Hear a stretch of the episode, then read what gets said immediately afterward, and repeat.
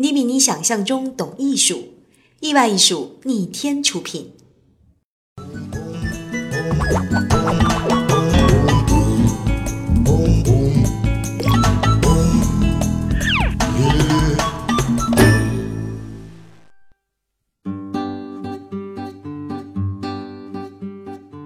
怎样找到易公子？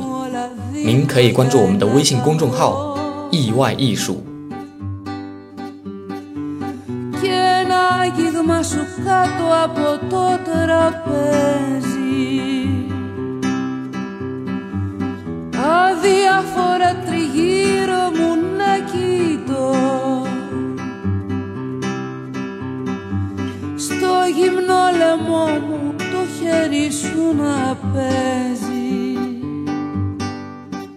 艺术很难吗？我是易公子。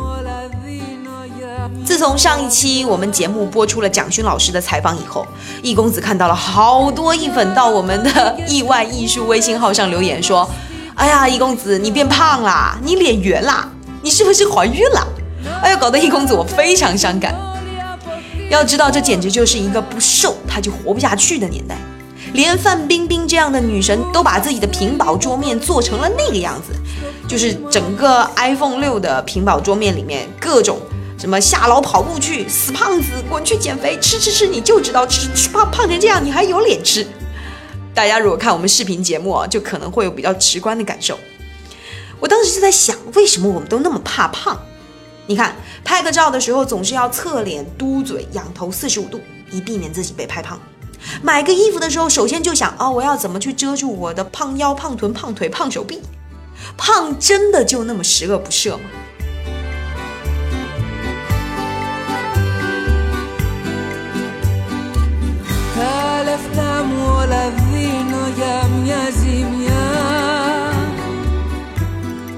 是为什么那么多年以来，画家眼中的女神全部都是肉乎乎的小胖子？你看他们要么胸大。要么屁股大，要么胸和屁股都大，那个大宫女 有没有？肉感才是真的王道。接下来，易公子要说到一幅画，那幅画在二零零八年的时候，以三千三百六十万美元，相当于两个多亿的人民币天价成交，也创下了在世艺术家作品的最高售价纪录。买它的人就是英超切尔西俱乐部的老板，俄罗斯超级土豪阿布。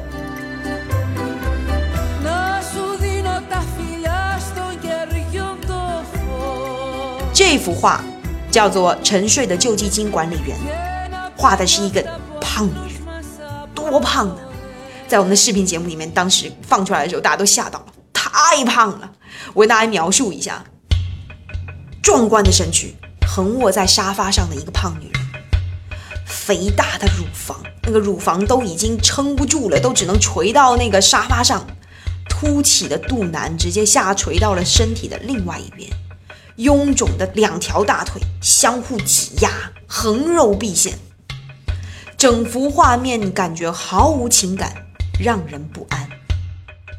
而这个女人脸上的肉啊，是完全挤在了一起。她的表情非常的狰狞，让人觉得好像有一种与世隔绝的孤独。当时看完了之后，好多的译本都说：“天哪，那么胖！”你要知道，这幅画是一九九五年的时候完成的，那个时候我们的主流审美观也不是以胖为美吧，对不对？那么，为什么这一幅胖的令人觉得太丑了的画，竟然能够卖到当世画家的最高价位呢？其实这个故事跟我们每一个人都有关。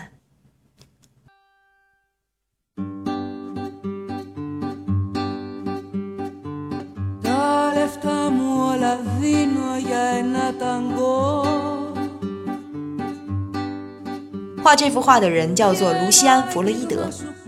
哎，你是不是觉得他的名字特别熟悉？他和那位大名鼎鼎的心理学家弗洛伊德是什么关系呢？其实啊，他们是爷俩。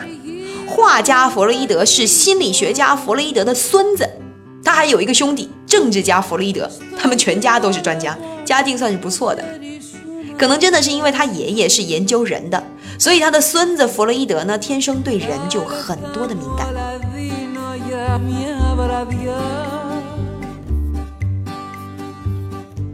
他画各种体态的男人和女人，他们都有一个共同的特质，就是都不美，或者说都不是我们主流定义下的美。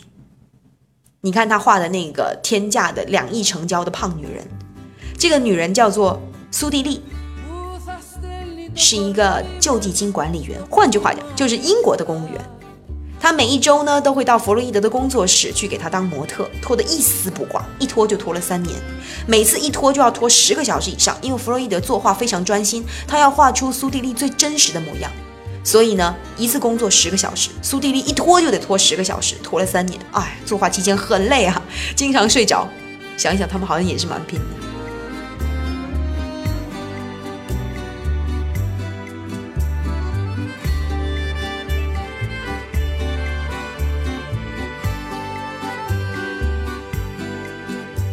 当时这幅画在国外展览，一对夫妻啊看到这幅画就双眉紧锁。你可以想象到那幅画到底画得有多么丑陋。后来丈夫看着这幅画，对着妻子说：“他说这个女人怎么那么肥，简直让我想吐。”他们不知道，画中的苏迪丽同学当时就站在这对夫妻的旁边，听到这对夫妻的对话是哈哈大笑。那个夫妻就纳闷：“笑毛啊你！”苏蒂丽当时就告诉他们：“他说，我就是这幅画的模特。”啊，那对夫妻那个表情啊，想死想死的表情。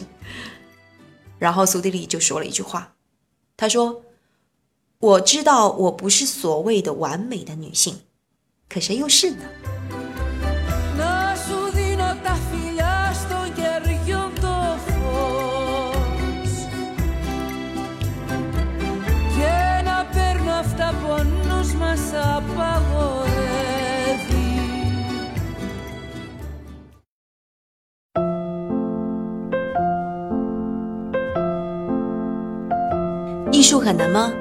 我也常常这样问我自己。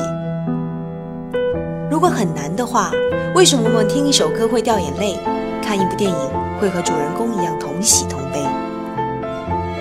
其实我们每一个人都有艺术感知的能力，只是现在好多艺术对我们太草率，他们高高的摆在那个地方，又不告诉你是怎么回事儿，好像离我们特别的遥远。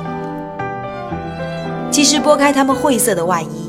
你可以和易公子一样，看到里面很多作品很动人的故事，和我们一样很真实的感情。这个时候，你就会发现，你比你想象中懂艺术。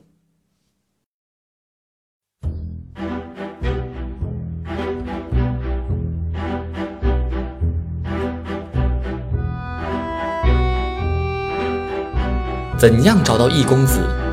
您可以关注我们的微信公众号“意外艺术”。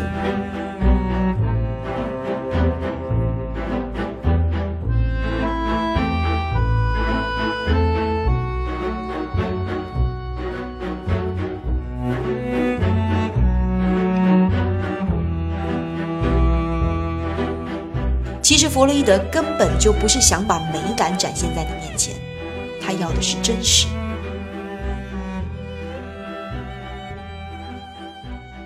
不管是什么样的模特，在弗洛伊德面前体现的就只有真实，哪怕这个模特是高贵到英国女皇那样的级别。你还别说，真的，英国女皇伊丽莎白二世就是弗洛伊德的著名的脑残粉。她当时为了请弗洛伊德给自己画一张肖像画，那是反复央求。你知道，能为女王画像，几乎是所有艺术家都应该感到荣幸的事情，但是弗洛伊德不干。但女王也真的是够虔诚的，一求就求了六年，到最后佛爷勉强答应了。他说：“可以，你来，但是你必须要到我的破画室来当我的模特，而且要来至少七十二次。”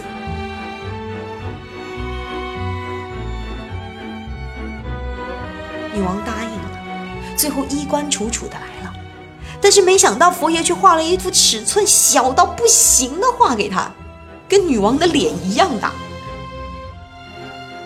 当时画出来之后，舆论一片哗然。英国有一本艺术杂志，甚至非常不客气地说：“这幅画，女王看起来就像是一个中了风的病人一样。”下垂的眼袋，肥胖臃肿的身躯，布满皱纹的皮肤，真的在弗洛伊德作品里面都不是世俗定义上的美。他也从来不让模特摆出说自认为最美的姿势，而是你要么躺着，要么睡着，要么叉开腿坐在沙发上，反正只要是不设防的这个姿势就可以。他想要去看到这个模特当时最自然的那个模样，而他的画室呢也看不到任何的电灯布光，他只利用自然光去作画，去呈现这个物体和模特最真实的模样。想想也是，谁都不是最完美的。可是，为什么弗洛伊德每次把这种不完美但是最真实的影像展现在大家的面前，大家反而不愿意去接受呢？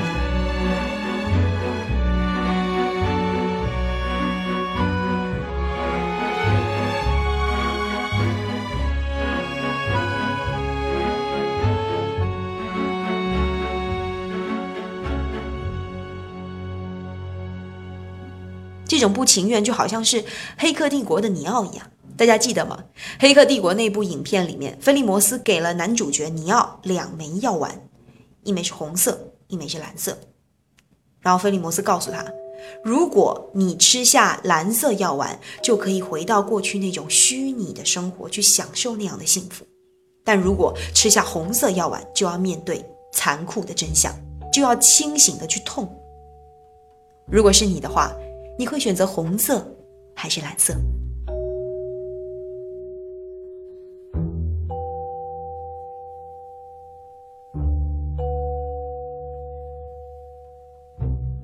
很多时候，人们会宁愿活在一个更完美的世界里，难道不是吗？你看这个世界上，太多恭维的谎言，太多 PS 过的图片，太多整容过的明星，太多过度包装的真人秀。反而像肥胖、像真实、像孤独，通通变成了丑陋的代名词。你再来看这幅沉睡的救济金管理员，他明明画的就很真实，为什么大家却这么的排斥他？其实是因为我们所处的世界有太多的标准。到底应该什么时间做什么事情？身高多少好看？体重到底应该有多重？呃，什么样的孩子是好孩子、好女人、好学生、好领导等等等等。甚至这个社会还告诉我们什么是美，什么是丑。但是问题是，这些标准究竟是由谁来界定的呢？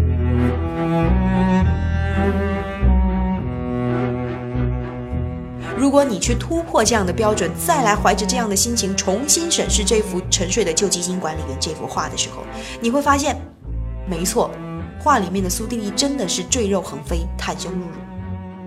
但是他面对这样陌生的画家，却又睡得如此的坦然舒适，如此的不知所谓。突破美与丑的标准，你就会觉得他就是一幅很真实的画。其实画中的苏同学，好像也还蛮可爱的。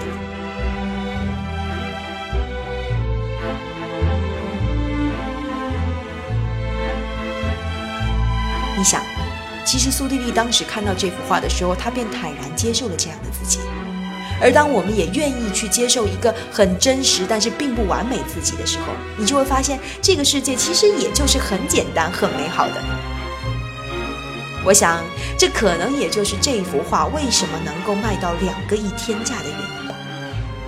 因为弗洛伊德所创造出来的真实，在这样一个浮华的社会里面，已经太难得、太珍贵。接纳自然的事物，不要去在乎别人对你的评判标准。蒋勋说：“美，就是回来做自己。”